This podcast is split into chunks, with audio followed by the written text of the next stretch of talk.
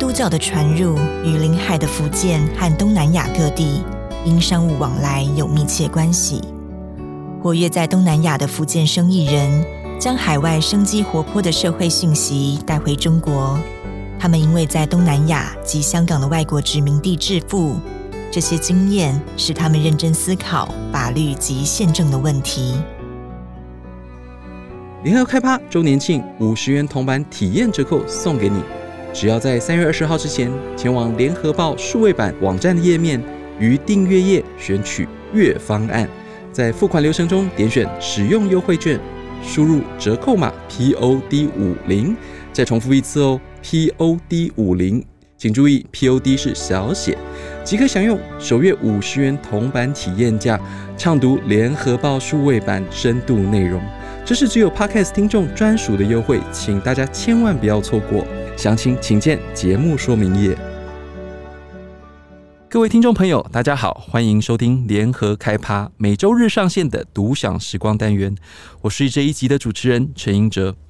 这一集的片头引用了《联合报》在一九九九年一月七号、八号采访余英时与石景谦的对谈。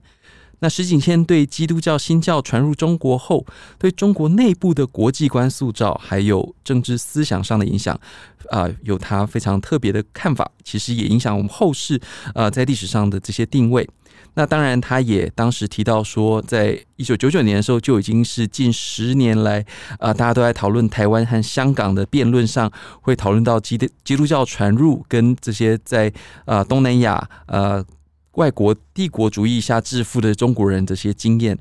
那大家可以在联经的思想空间网站上调进呃尽调石景谦专题中看到这篇二十三年前的对谈。在历史研究领域，二零二二年辞世的余英时、石景谦二位应该可以被视为一个学术世代的结束。今天我们非常荣幸邀请到两位来宾，跟我们一起讨论历史学家石景谦。那他的英文名字 Jonathan Spence，如果大家需要呃去网络上找更多讯息的话，那先介绍今天第一位来宾，应该是台湾编辑过最多实景签书的编辑吴家恒先生，欢迎家恒。好，各位听众大家好，应哲好。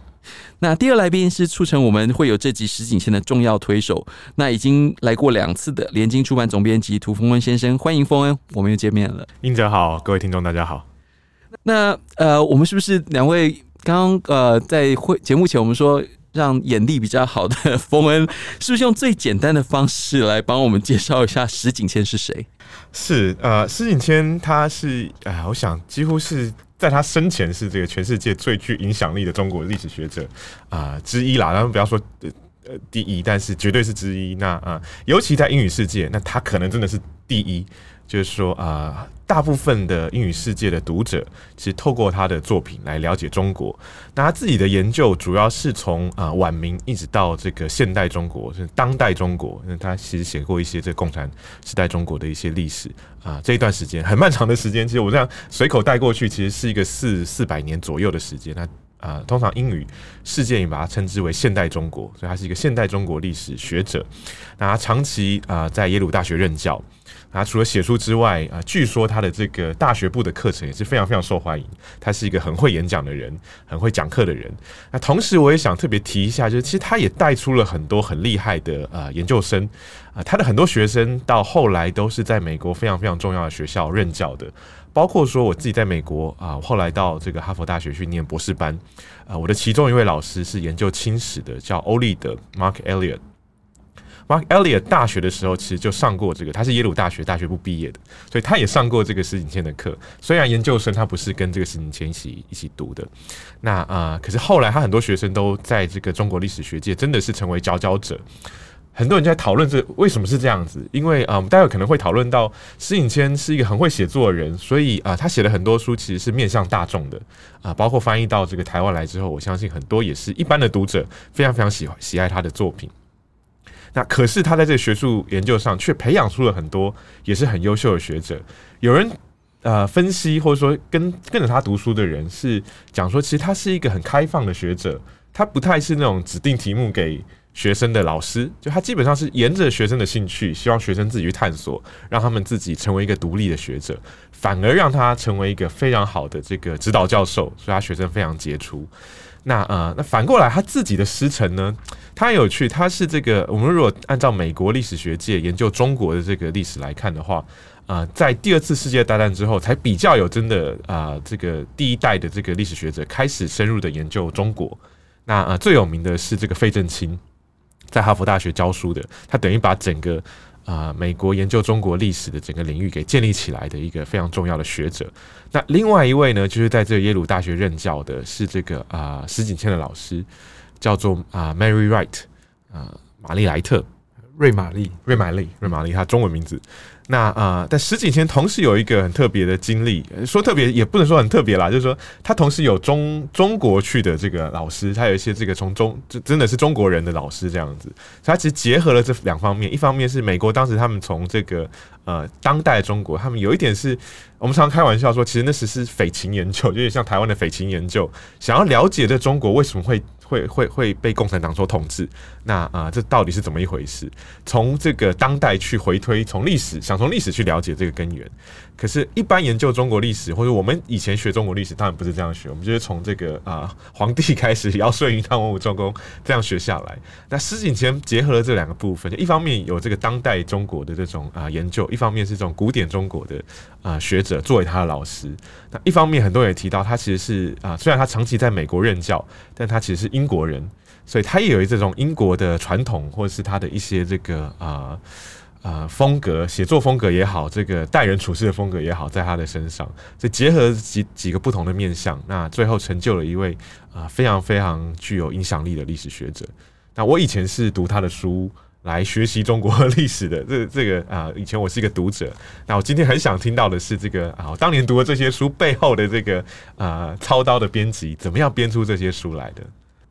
丰恩呢，已经呃在开始就把他之前我们提过想要讲的这个呃重点其实点完，但是呢，我们再回过头来稍微提一下石景谦了。那他是一九三六年出生在英国，刚刚呃丰恩也讲过他是英国人的出身。那他其实，在一直到大学，他其实还当过呃在当过兵，在这用英国的人的身份当过兵。那后来他呃到非常晚期，他甚至受勋，在英国受勋过，英国女皇有给他呃这个勋章是。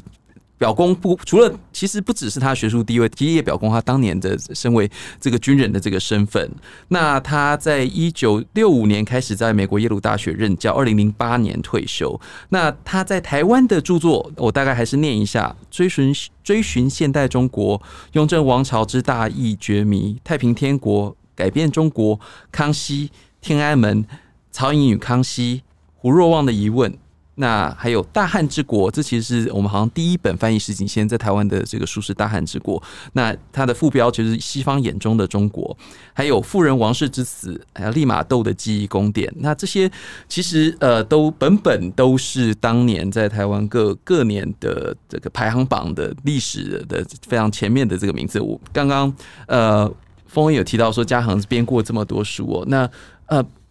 这应该是丰恩的问题。为什么当时呃石井谦会被引介到台湾来？除了刚刚提到，诶，第一本可能是这个商务印书馆当时出，台湾商务印书馆出的《大汉之国》。那嘉恒对这个有没有什么呃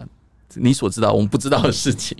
对，其实这个我觉得第一个是呃机缘巧合，是。然后第二个，其实，在最近现在中国出版之前，我记得其实《富人王室之死》，然后《胡若望疑问》其实都已经出版。但是真的要说石景谦的著作可能开始受到比较大的呃认识，应该是从《最近现在中国》开始。那当然那时候我在时报出版，其实并不是签这本书的，因为因为我想丰文代也知道，在出版它是一个接力比接力比赛，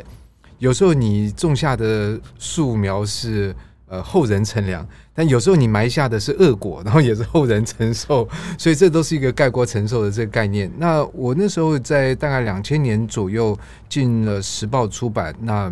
那时候这本书的版权已经早已签下，对。但是我觉得这个跟很多因素，现在回顾起来其实蛮有意思的，包括刚才英哲提，其实提到一九九九年，呃，石景谦受到。这个联合报的邀请嘛，然后还有余英时先生这个安排，然后所以这些其实对于石景谦在大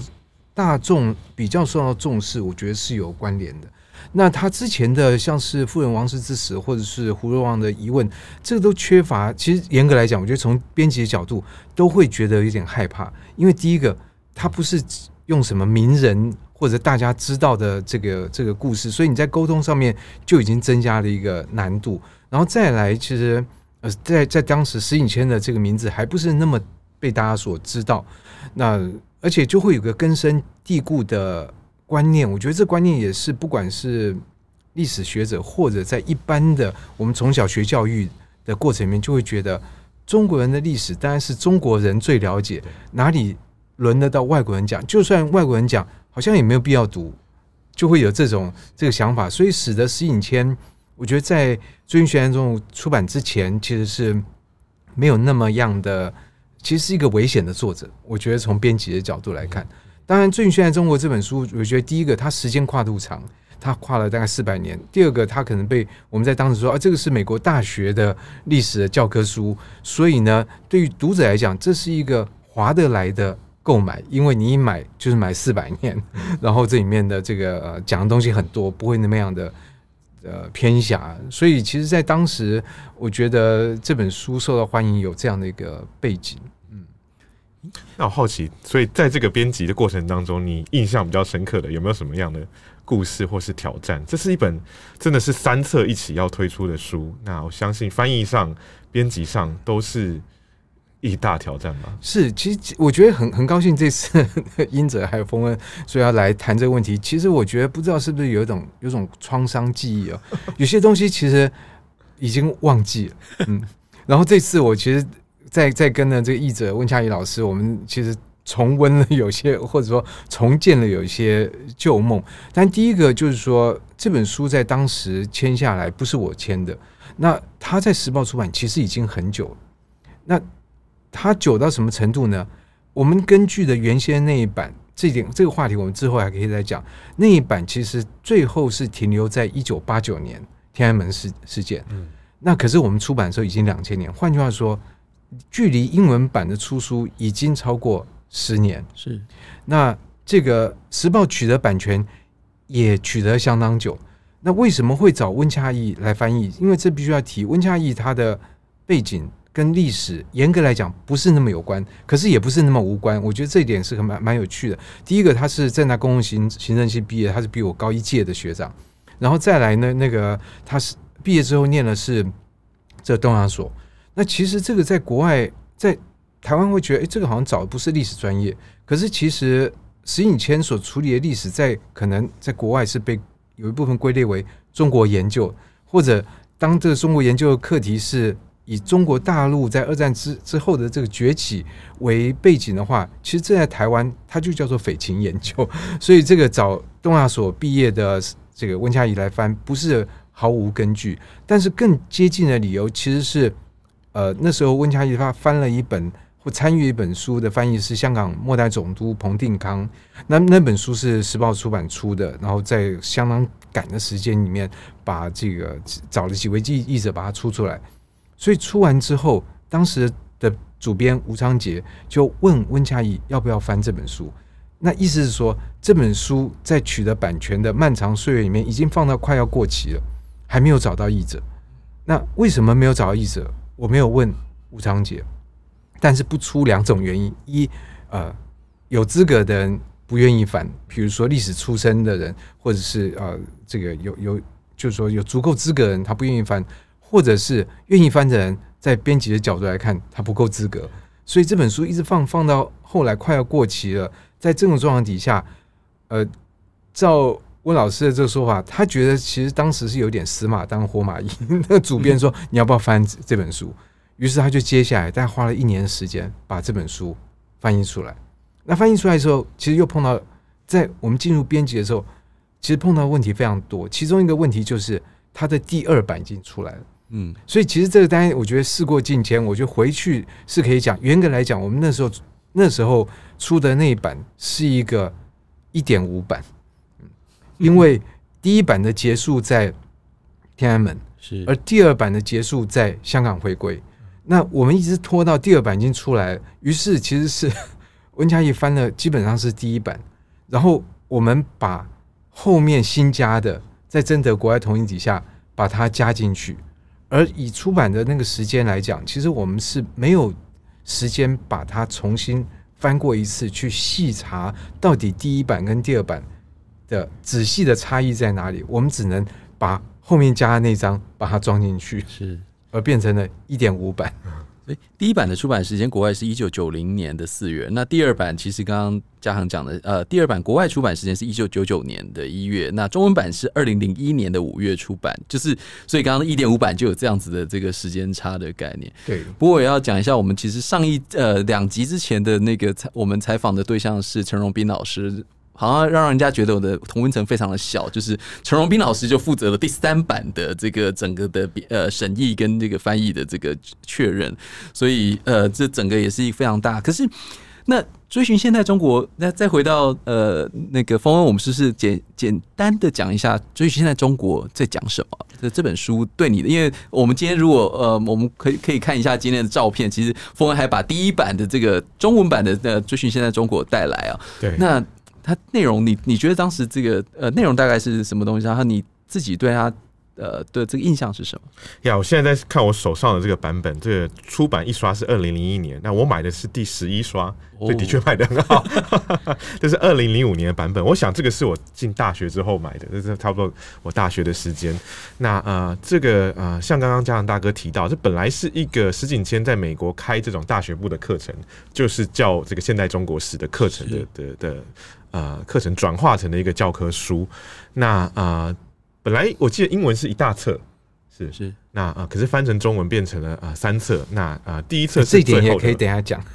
第一第一册是最后的王朝。那啊、呃，我们刚刚讲现代中国，一般人想到可能就是有些人可能从一九一一年开始讲起中华民国，有些人可能早一点从这个呃鸦片战争的时候之后算现代中国。但石景谦其实是从明末开始讲起他的这个现代中国的定义。那如果大家有看过一些报道的话，石景谦曾经说他最想要活的时代就是明末，那是一个。这样讲好像不太好，不过我有时候都觉得跟现代台湾有点类似的，这个成平年代，一个这个经济发非常发达的年代，物质非常华美，对对对，大家生活其实过得蛮好的，所以他很想回到那个年代。但是从以前这个你说。清代或是很长一段时间，大家觉得明末是一个腐败堕落的时代，但从一般人民的生活，它是一个很幸福的时代。那第二册就进入到这个革命与战争，就一九一一年开始的等等历史。那第三册是从共产主义到市场经济，也就是一九四九年之后的这个历史。所以大概是从这个传统中国清代，然后啊、中华民国、中华人民共和国这样来分册。对我来讲，我当时看这个书。啊、呃，最大的冲击吧，就是我们过去读现代中国史，坦白说，是我自己是很不喜欢读这一段历史的。一来，它本身就是很多苦难的历史，可是这苦难也是因为来自写作的角度，就大家通常聚焦在战争。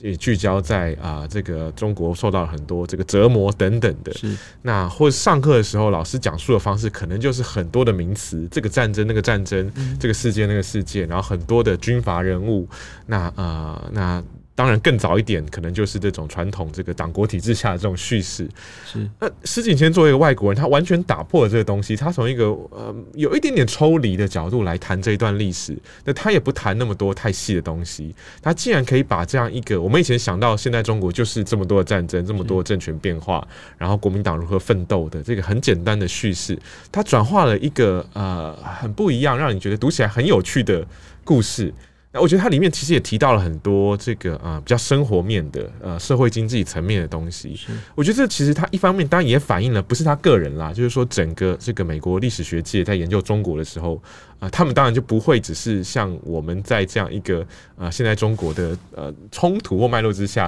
啊呃，呃很政治政治观点的去看这个事情。是。那我觉得这就是一个从刚刚嘉恒大哥提到，我才觉得说啊，的确我们过去包括我自己，我们可能以前很不习惯。从外国人的角度来啊、呃、读中国历史，包括这个我之前来英哲的节目提到，连经去年出版了一个这日本人写的这中国史，是、呃、到今天都还有有人问说，为什么要看外国人写的中国史，为什么不中国人写的就好了？那我觉得我的回答其实就是刚刚讲的，我觉得你如果把中国史当成一个呃课题，那每个人来写其实都会有不同的角度，那这背后其实有一个很啊。呃重要的预设就是说，历史并不只是一堆事实，它一定是有不同的观点。那呃，所以中国人讲的跟外国人讲的不是只是谁对谁错的问题，而是看他他们从什么样的角度来观察这样一个历史的发展。是，那像石景天，他会从明末开始写，这也是一个他的选择。他会觉得很多所谓的现代这个事情，在明末就已经出现了，包括啊资本主义。那样类似的啊、呃、市场经济的一些发展，在那时候在中国就已经发展的很成熟了。所以我觉得那时候我来读的时候，我就赫然觉得大开眼界。然后这真的是一个新的角度。到我后来啊、呃，我刚刚提到，包括我到美国去念中国史或亚洲史、东亚史的时候，还是会有人都是这个疑惑，就是说你干嘛跑到美国去研究一个在台湾或是我们身边的东西？那我的回答也是一样，就是他们其实真的有很多不同的角度会进来。是对，我觉得这个不同的角度，其实从最近现在中国一刚开始就已经呈现。就是你我们在假想，就任何一位学者，他写这段四百年的历史，他的切入点一定每个人都都不一样。可是他居然选择了一个切入点，是讲孔尚任戴眼镜这件事情。那当然我们都知道，这个孔尚任写了《桃花扇》，但是呢，他戴眼镜这件事情，我想很多人是不清楚的。可是他要。借这个例子来点明了这个孔尚任苦于视力在衰退，然后他在香山那边买了一个眼镜，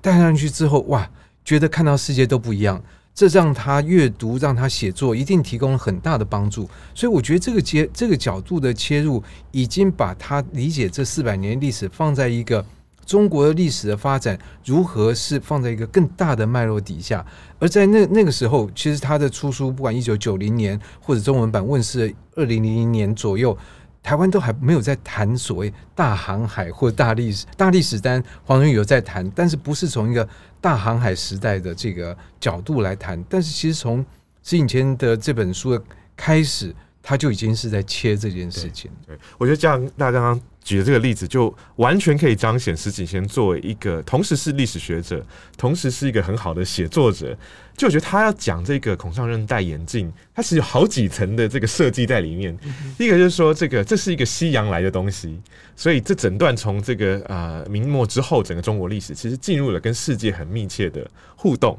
那这是一个。那第二个，我觉得他也有点在隐喻，就是说戴上眼镜重新看理解这个世界，这也是他用一个文学的笔法，但他背后其实有一个这个隐喻在那边。我觉得这是我们过去，包括我自己在学历史，就是大家会觉得历史是一个很。枯燥的，我们把事实讲清楚。可是，因为我们的教育好像都是要你，历史就要背，对对，对，就是一堆事实。可是不会想到说，他用这个文学的比喻的方式，它背后其实可以开展出很多的东西。那我觉得这也是很多我们刚刚提到石景谦为什么在西方世界这么受欢迎。我也觉得他到中文世界来也这么受欢迎，原因是他真的就是一个很会讲故事的人，大家都这样去描述他。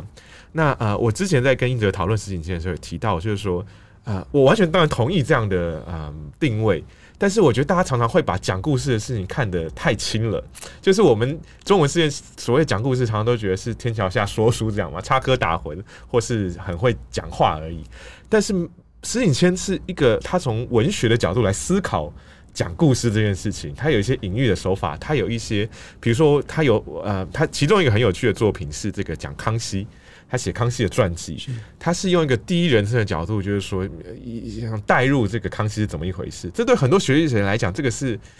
不可思议的事情，但是他去做了。我觉得他有很多是文学性的实验在其中的。那这个是他作为一个啊、嗯，并不只是我们想象中，就比如说像补教老师这种讲故事而已，他是很认真的去思考文学到底是怎么一回事。对，其实峰恩提到这个例子，我觉得从这个可以一方面回到刚才那个我们在讲说，呃，编辑这个或者说翻译石景谦的困难在在哪边？因为这本《康熙自画像》其实在大陆中国大陆早有出出版，但是你就可以看到。他的这个方式呢，因为石景谦的做法是这样，他是把中文的材料、中文这些什么起居注啊、奏折啊，或什么这些东西翻译成英文之后，他再来写作。所以你说这是文学吗？那或许可以说它是文学，但是可以确定的是，他在里面没有虚构的成分，因为他身为历史学家，他没有那个虚构的特权，对，他没有这个小说家的所拥有的特权，所以他在里面是。来剪裁这些这些资材料，但这些材料当它翻译成中文的时候，它就构成了一个一个难题。就所谓翻译这件事情，其实在某种程度上是还原。特别是在石景谦在写像康熙这样的作品的时候，他牵涉到还原的问题更大，所以以至于这样，像当时我们呃，因为要也翻了这本书，那就自然会去找这中国大陆译本，发现毫无参考价值。原因是因为他真的就把英文翻译成中文，而没有去管它的原来的来源其实是中文的。所以包括什么康熙的诗啊，全部都变白话新诗，它不是文言文的这个这个这个以前的这个诗。所以呃，翻译这个。是以前的困难，第一个就是它的文件的还原，这种东西你不能乱乱翻译，你得去去找。是，而所谓的找，我们要知道，在两千年那个时候，透过网络来找事情是找东西是蛮跟现在是完全另外一回事。是，所以现在其实很轻易可以找到孔尚的那那那首诗，但当时那首诗，光一首诗就是花了 温嘉怡相当大的功夫去去查找，所以这个我觉得是提供了第一个。第一层的这个呃难题，然后再来，其实就讲到石景谦写作一个特色。我觉得我们在讨论石景谦，同样不能够抽离那个环境跟脉络。是他最早的这个博士论文就是写曹寅跟这个这个康熙，写这个包衣奴才跟组织之间关联。我们要知道，他那时候来台湾，那时候。进他到故宫来查资料，而那时候故宫还是在雾峰的山洞里面。换句话说，在一九六零年代，那时候国民政府迁来台湾还还不算很久，他的东西还放在仓库里面，可以想见很多材料其实是还没有整理的。可是，在那样的一个还没有很整理的很完备的状况底下。石景谦可能有的选择，就是他只能够使用到少部分的材料，但他能够用少部分的材料写出一个博士论文，我觉得这是他非常大的这个本事。而这本事，我们可以从他的其他的这个著作，比如说，呃，当时我们在出完这本书，呃，这个《最近现在中国》之后，下一本我记得应该差不多是出他的雍正的这个《Treason by by Book》，就是以夫以书谋反。那时候我们用这个。最先有这个想法，那其实讲的就是大义觉迷觉迷录这个这个案子。其实，在这里面我们就可以看到，他用了很多的奏折。那我们要知道，在雍正那个时候，这里面他当然也会讲到那个亲，特别是雍正这个密折密折制度，对不对？就是说，呃，你皇帝是指定某些人，你可以给我上密折，这个密折是别人看不到的。那其实换句话说呢，我任何一个上密折的人，我都要假定我不能够对雍正说谎，因为这件事情他可能也问了某某某的意见，万一我说谎的话，到时候我人头不保。所以可以说，像是里面用的岳钟琪的这个叙述了，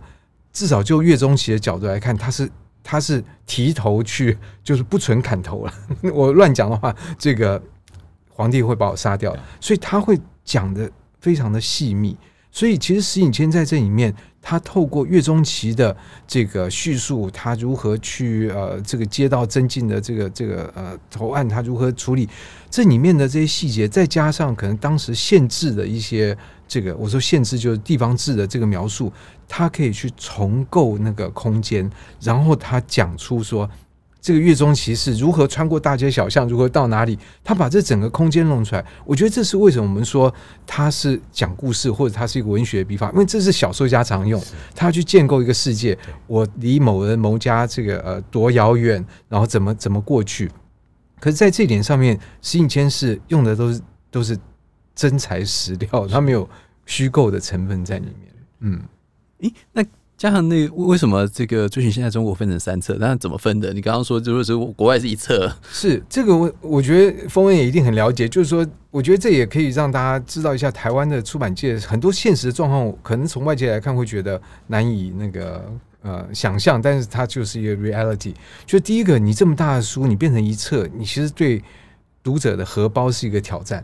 因为他有可能有些人就决定不买，但是同样你分成。我们先不要说分几册，你把它分册也会有一个考量，因为业务都会说，你分册之后，常常第一册卖得很好，后面你就这个不好卖，所以你要赌，就是有多少人，当你出一册全一册一千两百块，有多少人会去付一千两百块？那以及你分三册，比如说三册的话，这个有多少人愿意付四百块，但是后面他不付，所以这个东西永远是你不知道答案，你都要去跟读者对对赌。那其实那时候其实还有一个比较现实的考量，就是因为在出版社，它是算你出版量是 by title，算你一年一个人出了几本书。所以如果我石景谦出一册的话，我的记录上我只有出一本书，那我那个年底有可能会 title 数会不足，所以那时候就其。倾向于说把它分册，但这分册我觉得也不是随便分，因为你要掐的是那个呃合情合理，所以最后是变成三册。其实那个二零零一年的时候，石景谦呃当年的台联合报办的读书人的最佳书奖，其实石景谦占了两本啊，就是《追寻现代中国》跟《富人王室之死》。那当年的读书人这个文章里面还写到说，那一年就是石景谦热，因为众。众家业者有志一同拉台，那包括这个三巨册的这个呃，追寻现代中国，还有呃，演绎聊斋还原史实的《富人之死》麦田的这个版本。那当时其实也还有呃，这个毛泽东的左岸文化出了这个毛泽东的这一本，所以那一呃所所谓石景千热，现在看起来二零零一年这样子一次出了三三个三部书的这个状况，真的是一一个热潮，但现在。石景千对现在年轻人还有意义吗？他们这届字体比较是导向冯文，他们觉得冯文是代表年轻人，他觉得那他们看起来他们对中国议题并没有那么有兴趣，或者从我们的数据或者什么样的这个呃理解或者同温层，那年轻人对中国史的这个认知跟石景谦的中国也有很不一样。那他们对这样子的议题，在现在看起来，或者是呃这个状况，他们对中国议题或对石景谦，你觉得还有意义吗？回到刚刚讲的，就是说。石景谦其实从一个这个外国的角度在看这个中国，那呃，我回想自己的经验，在学习中国历史的过程当中。啊、我觉得随着慢慢接触到这些不同角度的啊、比如石景谦的这个现代中国史，然后只有大学时候也读了一本这个啊、日本人写的这个中国通史。那啊、我是在两千年左右读到那个书，后来长大之后才知道那个书其实是大概原文版是一九七零八零年代日本就出了。那啊，那、后来翻译成这个这个中文，我也是读得大开眼界，因为我们过去。包括我进了大学之后，我大学虽然本来不是念历史系，然后转到历史系之后修这个呃通史通史的课程，中国通史的课程，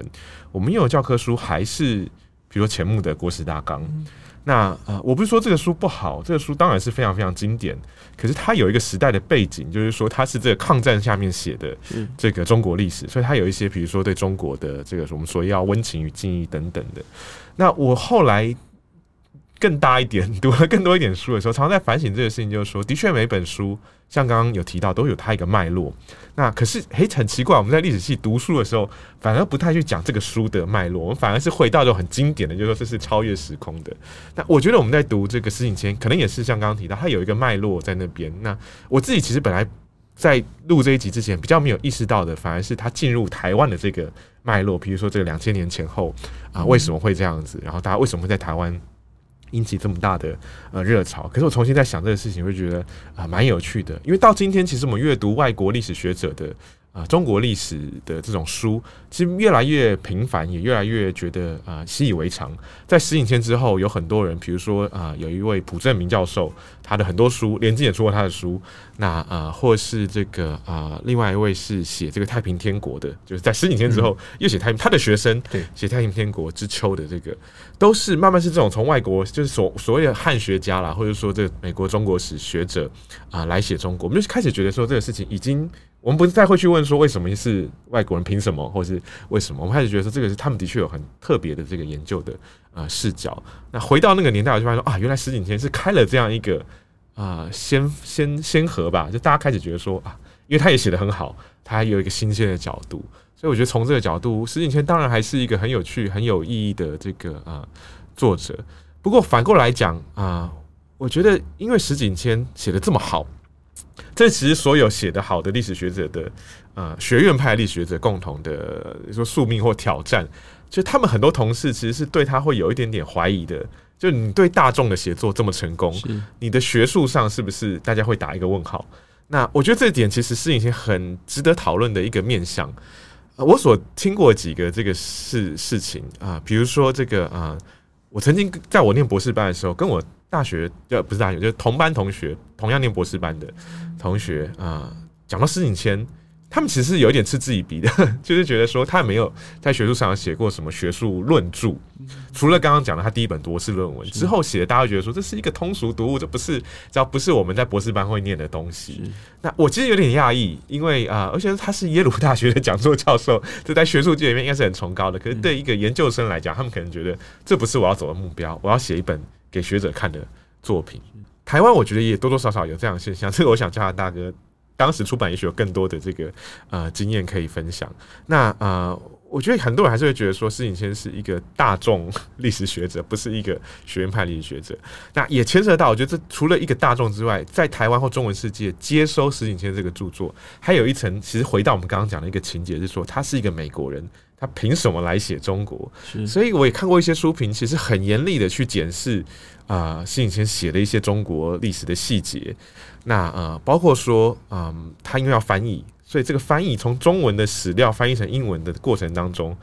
它其实你知道，我们有时候读文言文，我们觉得我们懂了，可当你要翻译的，就真的会完全彰显出来，到底是不是真的读懂了？你一个字译错了，就很明显知道你根本就是读错了。那很多的这个中国的学者，中文世界的学者，就会去挑这种美国历史学者的毛病，那由此甚至放大到说，你看他们其实中文根本不好。凭什么来写啊、呃、中国历史？所以的确是有另外一层，很多人会去挑战石景谦的啊、呃。你说他学术上的这个某一些基底是是从这个角度去去批评的。是，那我相信这个呃，加拿大应该经历过更多的批评。呃，也不一定有经历，但是我觉得这是一个我一直放在心里面的疑问。那我先举一下，像那个李开复，是我记得有一次。呃，反正就是什么场合碰到他，然后他其实讲了一件事情。他因为他是从小他就到美国去念书，是，然后他就他说到他在台湾这边，因为他在台湾大概念到小学可能三四年级吧之类的。他提到在他在这两边念书的很大的经验差异。在台湾，你比如说假设说你的国国语跟着自然好，可是旁边的老师或者你的家长他会说：“那你数学为什么不好？那你这个生物为什么不好？”会去求全，你知道？可是他到了美国之后，人家就是是看你哪科好，然后去称赞你，不会说：“哎，你数学好，那你为什么英文不好？”那他就觉得在那边他的数学能力被捧为天才，他也觉得非常的得意，然后他就也增强了自己在这方面发展的这个。那我觉得这个状况有点像这个这个呃，我觉得十年前我所知道在台湾碰到的情况，也是我一个很大的疑问，就是说。我想他这样的这个批评，在美国一定也有可能，风人也会直接或间接的这个接触到。但我也看过一篇文章，其实他在推崇石景谦，就是说，是他我记得他用的是是一只手把这个中国研究在美国的这个热度，一只手可能在八零年代把它撑起来，因为他的这号召力，他开这个大班的人数，让很多人进到历史这一行。是。那我觉得，其实如果从这个历史做一个产业的话，你如果有人能够让更多人进来，其实这个人是要记大功一件的。那你不能又要他能够招揽很多人进来，又要他这个写小论文，然后要有创建。你你你要求不是完人嘛？但是我觉得我们好像常常都会要求一个人什么都好，你才算是圣人，你才完人。如果你不是有几个状况，呃，几个方面做不好，你好像就是会被。批评，当然，我觉得刚才其实听峰讲，我有点在想一个事情，我觉得也相当有意思。因为台湾在九零年代这个发展，那它基本上是进入一个民主化的强人之后的民主化的历程。其实，在这个过程里面，已经在开始呃去崩解以往的历史的看法，而这个以往的历史看法，其实就中华文化博大精深。那我们为什么博大精深呢？当然，这个就从刚刚说的姚顺云。这个这个姚舜禹汤文武一路下来，可是，在中中我们会碰到，我们有所谓异族统治嘛？那清朝就是最大的一个。那当然，这个呃提出的解释说，那清朝为什么这么厉害？因为它汉化，所以你汉化越成功，你就越厉害。所以说来还是中华文化的这个功劳。可是，其实，在石景谦的这个。呃，脉络里头，当他放在一个全球的脉络里来讲这件事情，他事实上是在削弱这一点。然后，其实回到刚才英哲说，在现在为什么有没有必要还要读这个这样的东西？我想这几年大概有些读者可能直接、间接或自觉或不自觉，事实上都在接触所谓的侵新的侵蚀是这一块。那这一块所要面对的一个。一个一个一个瓦解的一个对，也不能说瓦解，就是说他挑战一个对象说，真的有汉化这件事情吗？他看到的这个清朝可能是一个多元的帝国，他面对呃中原的臣民，跟面面对西藏、面对蒙古、面对满洲，他的方式治理的方式是不一样的。换句话说，不是因为他汉化的深，恰恰好是因为他汉化没那么深，所以他可以用不同的方式来治理。所以这些东西其实跟石景谦的这整个脉络，我觉得都是有关联。诶，换另外一个呃角度，就是现在刚刚听起来好像我们两我们大家都有一个小小的共识，像是追寻现代中国，应该可以说是石颖谦影响整个呃，不管是舒适和大家对中国看，可以影响这世界在最重要的一部书吧。以这样来看的话，但是两位有没有各自对呃看他作品除了这本以外，有其他最想最喜欢的一个一个作品，想特别推荐一下？我我其实是最喜欢《追寻现代中国》这个书，嗯、这个啊，其他当然很有趣。不过我可以先谈一下他其他的书，包括说我们刚刚提到这个啊，他写过《曹颖与康熙》，他写过康熙这个这个自画像，那他也写过雍正的故事，这些都是帝王的，那当然是很有趣的故事。可是刚刚英哲其实有提到其他几部书，比如说这个啊，《富人王室之死》，这其实是从用一个这个地方志，当时这种啊写地方应该是县志吧，呃，里面那个小故事开始谈起。那他也。写过这胡若望的疑惑，就是一个中国人到了这个欧洲去，那啊，他就名不见经传的人物，所以他同时写这种很我们以前讲的这个帝王将相的啊历史，他也写，可是他通常是用那个去谈一个时代了，他同时也进入这种小人物的生活里面去讲这个呃这个故事。那他的最后一本书，如果我记得没错的话，应该是写张岱。就是晚明的一个文人，嗯、这本书《前朝梦忆》对《前朝梦忆》，坦白说出来的这个啊、呃，我觉得评价啊是好坏参半，就说大家有一点点。期待更多吧，就是说你这个大师到最后写了一部著作，那、呃、好像就只讲了一个很有趣的张岱的故事，他对也没有想要讲更多这种感觉。我自己来读也是这种感觉，但这有点回应到，就是他最这是他最爱的一个时代，就是晚明这个生活文人，然后这个在在译文的世界里面徜徉，那同时又有很好的生活啊、这些书我都很印象深刻。可是我还是回过来，我很喜欢《追寻现在中国》这一本书，就是说这是一个这么。啊，你可以说它是教科书，可是它又很好看。那它让我真的建立了我，我大概第一次会好好认真去看现代中国的历史是怎么一回事的。是，还有另外一本是这个英哲手上写的这个《改变中国》，他是写从这个啊十七世纪左右吧，就从从这个欧洲人进入中国以来的各不同的人物的角色。是。啊，这本书我我自己常常跟他后来写了一本《天安门》拿来做比较，就是他用人物的方式去切入。嗯、那啊，我所以，我有点难讲，我最喜欢哪一本？就是说，我觉得他很会找人的故事，然后用人的故事去透过人，他不是写传记，他是透过人的故事去写一个时代。这让我啊，作为一个学历史的学生，到后来研究历史。啊，因为现代的历史学其实不太讲究人的故事，讲究很多大时代趋势结构、呃社会经济的变化、数字等等的。但你怎么样把这样一个故事，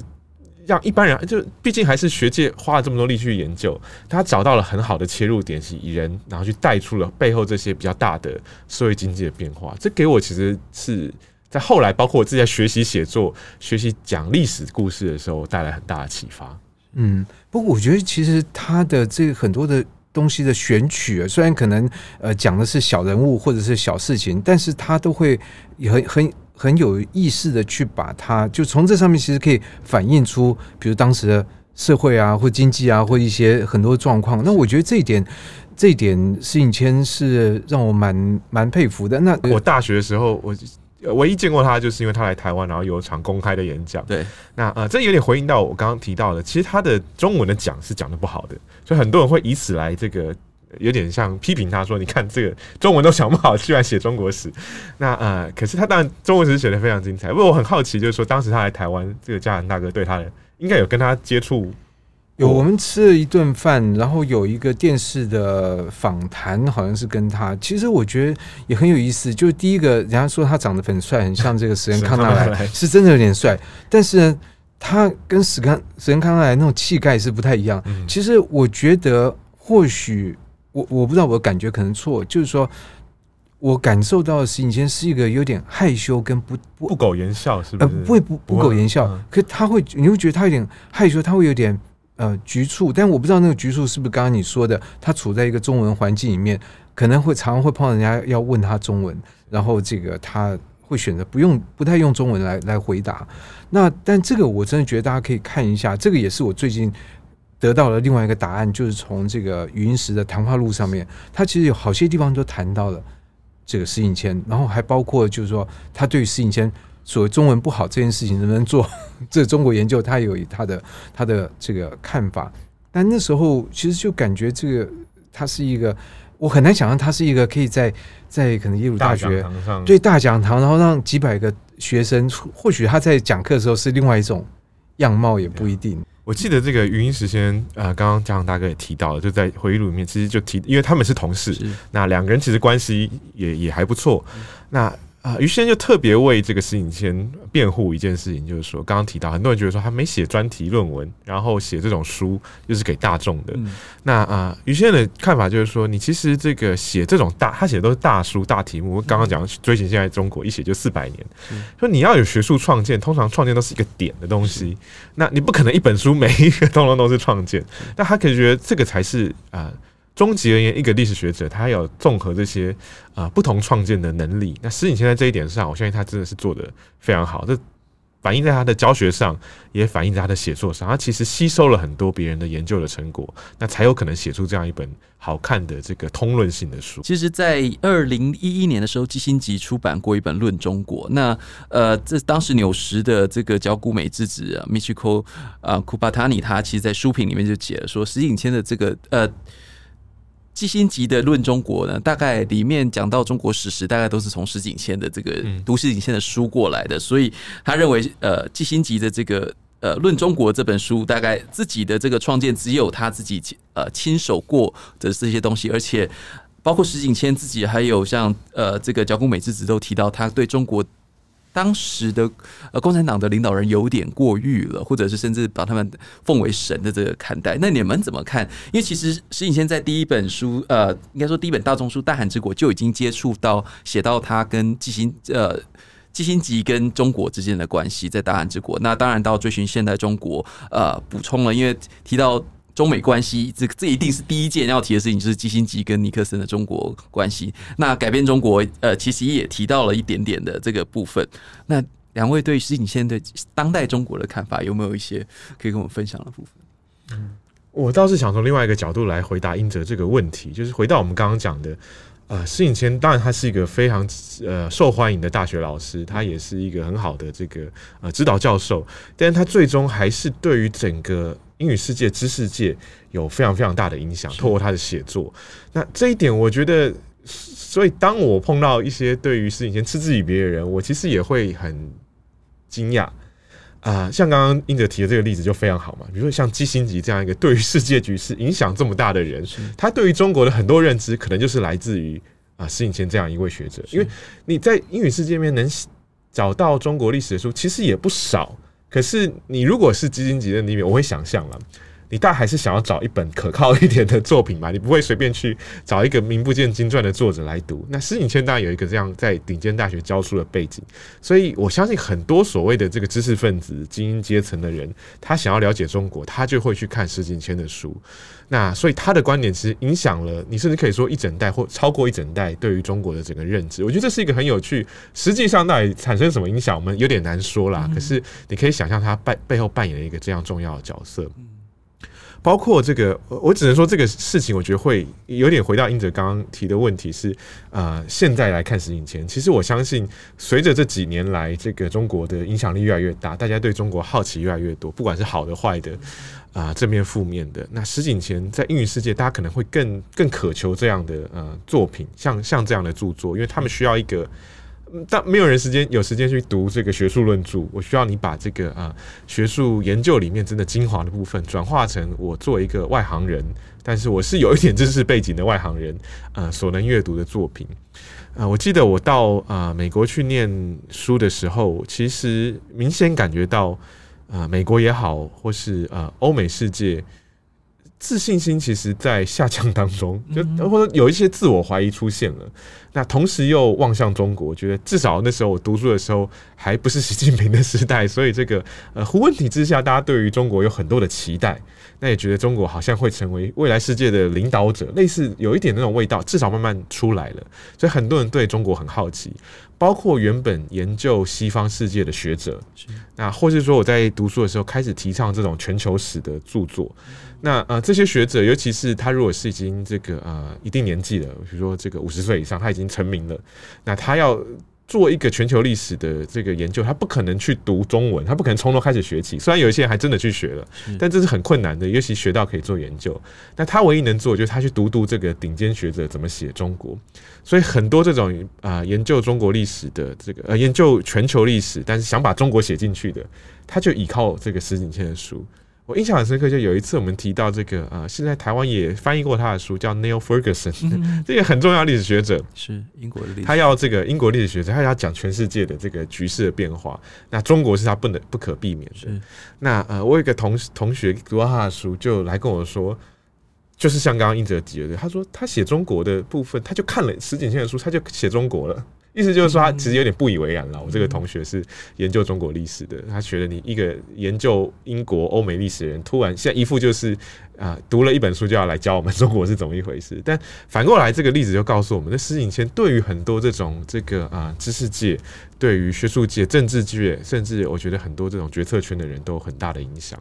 嗯，对，我举举一个不相干的例子，但是我觉得很有趣。我记得这个夏志清写中国现代小说史。嗯好像有篇文章里面，他其实就提到了，他非常得意的是有一期，呃，可能《Time》杂志写到什么东西，他需要 briefing 到这个简述到中国的现代的小史。他说：“哇，都从从他的著作里面去扩出来。”所以这个我觉得在西方就会，他会有一些被公认的好的学者的好的作品，成为大众来理解一个东西的非常重要的对象。而可能在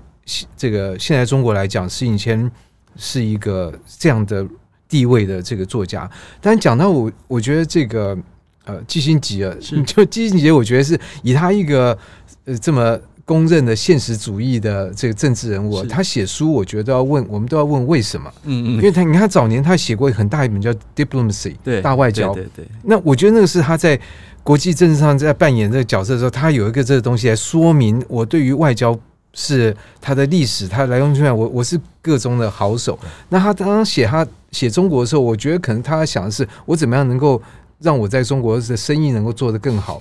所以他可能 base 在在石景谦的这个叙述上面，可能他得到的是截然不同的结论。是因为这个石景谦的问题，我觉得从最近现在中国里面，呃。是可以看得很清楚，就是说，我们刚刚提的，它的切入点就在讲中国这个这个文明跟西方的文明接触的情况是怎样，而这个问题的下一个问题就是，那接触了之后，谁改变了谁？是是中国了改变了外国，还是外国改变了中国？是。可是，在当时的一个脉络底下，我觉得在这本书，他就有提到一些事情。对于欧洲人在十八世纪以前，他实际上对于中国是一个。非常敬仰的，就是这个伟大的、灿烂的文明。我们中，我们欧洲打来打去，乱七八糟。中国哇，是不变的，它可以长治久安。可是到了十八世纪之后，再来看说，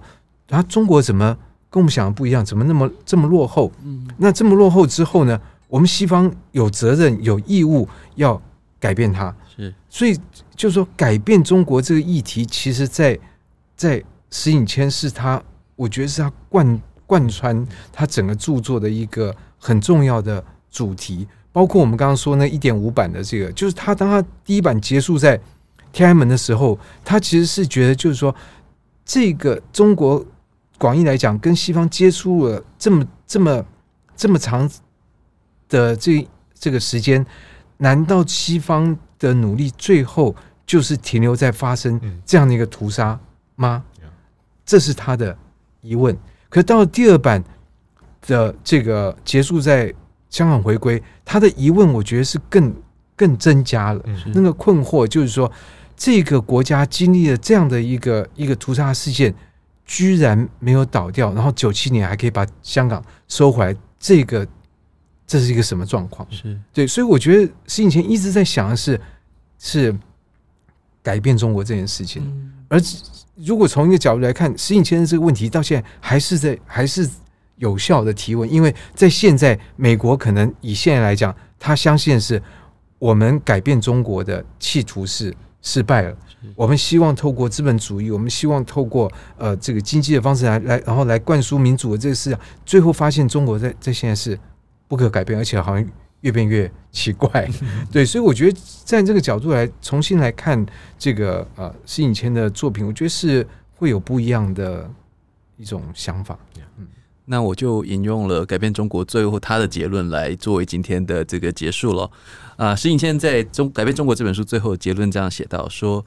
西洋人拥有先进科技，自认师出有名；西方人自认目标崇高，而他们的建议是中国迫切需要的，因而一副君临中国的姿态。若是中国质疑其目标的妥适，不接受其谏言，他们便不知如何是好，或者甚至恼羞成怒。那西方人受其呃愿景，在他们受自己的这些愿景的这个 vision 所驱使，多与中国有很深的情感纠葛。他们要的不只是中国的报酬，但他们没有认清的是中国人以契约的观点来看待彼此之间的关系，并以雇主的身份保持终终止呃这个双方协议的这个权利。那这个非常有趣，我们可能认为西方可能比我们还重视这个权。合约的关系，可是石景谦认为，当时中国与西方的关系反而更像是，呃，看作西方是需要这个合约这个条件。那非常谢谢呃这个嘉恒跟丰恩，欢迎两位下次再来，因为石景谦这个议题真的是太大了，而且这个中国历史我们之后非常希望可以再邀请两位上节目。那联合报数位版联合开趴独享时光每周日更新，我是陈英哲，我们下次见。上网搜寻 VIP 打 UDN 点 com。到联合报数位版看更多精彩的报道。